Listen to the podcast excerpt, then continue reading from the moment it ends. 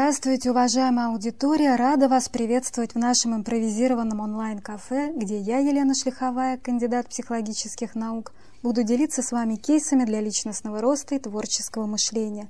А онлайн-кафе нам нужно потому, что слушать полезные кейсы в непринужденной обстановке все-таки приятнее. И сегодня мы поговорим о волевых качествах, наличие которых необходимо для сильного мозга и которые были главным вектором многих моделей воспитания.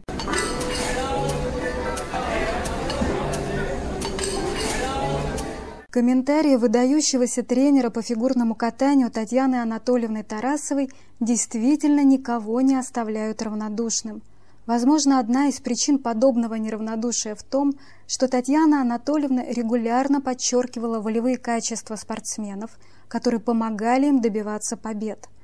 Думаю, многие слышали комментарий Татьяны Анатольевны о том, что Юдзуру Ханю, двухкратный олимпийский чемпион, заставляет себя выезжать из нереальных положений.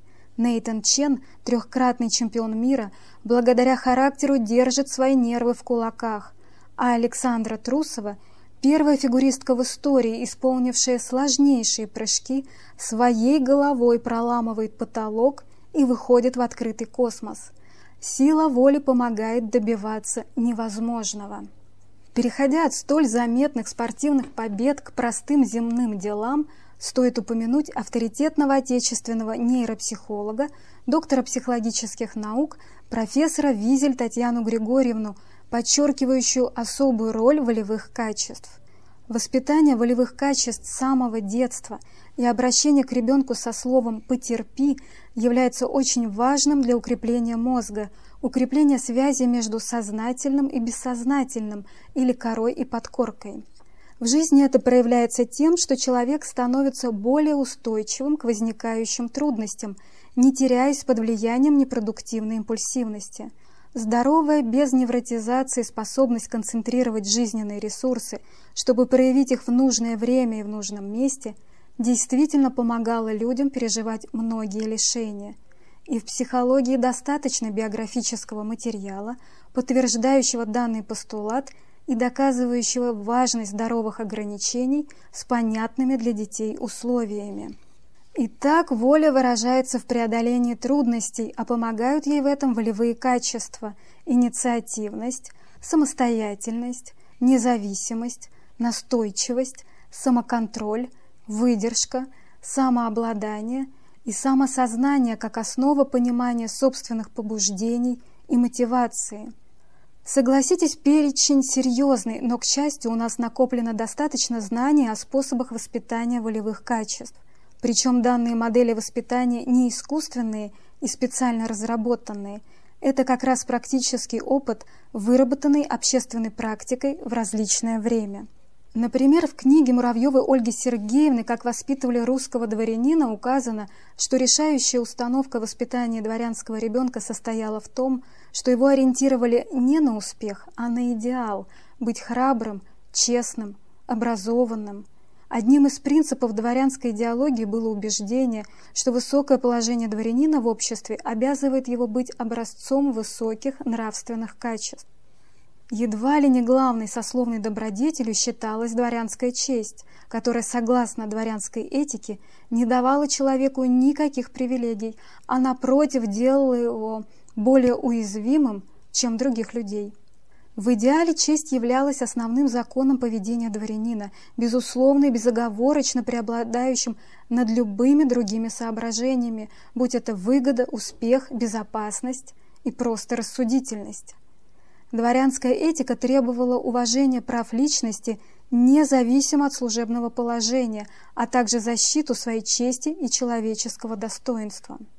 Большое внимание и значение придавалось храбрости и выносливости, что сопровождалось уверенностью в возможности их воспитания, выработки путем волевых усилий и тренировок. К слову, в царско-сельском лицее, где учился Пушкин, каждый день выделялось время для гимнастических упражнений. Лицеисты обучались верховой езде, фехтованию, плаванию и гребле. Все это сопровождалось ежедневным подъемом в 7 утра – прогулками в любую погоду и обычно простой пищей. При этом нужно учитывать, что лицей был привилегированным учебным заведением, готовившим по замыслу государственных деятелей.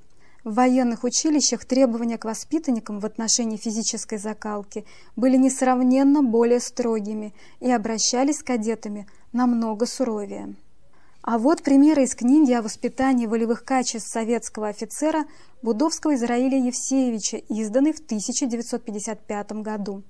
Одним из решающих волевых качеств, необходимых офицеру, была дисциплинированность, которая проявлялась абсолютно во всем его поведении – когда дисциплинированность становилась второй натурой офицера, то это было гарантией, что он приложит всю силу воли, все способности для выполнения приказа командира, проявит необходимую смелость, стойкость и самоотверженность. При этом повседневное руководство деятельностью офицера являлось одним из основных средств его воспитания – и важнейшей основой воспитывающего руководства была целеустремленность, когда дело укрепления волевых качеств офицера не пускалось на самотек. Конкретно целеустремленность проявлялась как в развитии в офицере соответствующих волевых качеств, так и в том, чтобы иметь в виду необходимый рост офицера. Офицер, как и любой педагог, воспитывая своих подчиненных, должен был прежде всего постоянно воспитывать самого себя. Офицер должен был постоянно стремиться к самоусовершенствованию, уметь самостоятельно развиваться и двигаться вперед, исправляя свои недостатки в знаниях, опыте и закалке воли. Кроме того, офицер всегда и во всем должен был работать в полную меру своих сил. При этом скромность вовсе не означала отрицание в себе необходимых сил, наоборот, она означала известное недовольство собой – опасение, что не все имеющиеся силы использованы для дела.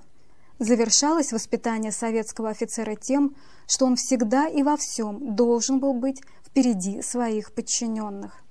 И под конец пример женского воспитания, также формирующего волевые качества, из книги Института благородных девиц в мемуарах воспитанниц, составленной Мартыновым Геннадием Георгиевичем и статьи Садовской Ярославы Романовны.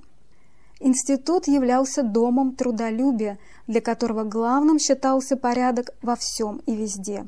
Порядок в помещении, ничем не нарушаемый распорядок дня, установленный порядок отношений.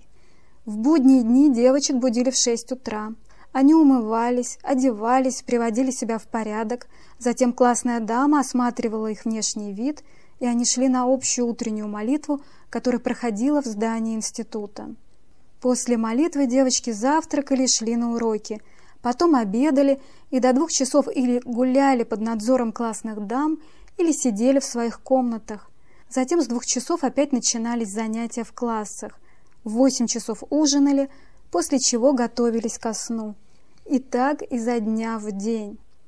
Примечательно, что большинство институток признавались, что самым сложным испытанием в этом порядке был ранний подъем.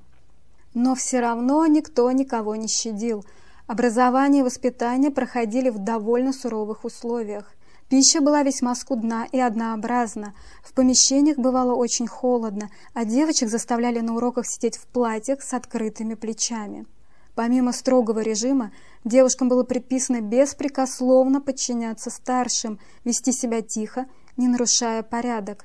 За нарушение порядка выговор, замечание или наказание – Воспитанниц закладывали идеи внутренней и внешней чистоты, стремились воспитывать любовь к порядку и труду, а также смирение, терпеливость и умение по-светски держать себя в обществе. Но все это воспитывалось в строжайшей дисциплине, неукоснительности повседневного расписания и закрытости институтской жизни. В завершение остается добавить, что в этом кейсе не нужно предлагать специальные рекомендации для развития собственных волевых качеств. К счастью, мы все можем интегрировать то хорошее и полезное, что есть в накопленном опыте воспитания. Достаточно просто его не забывать.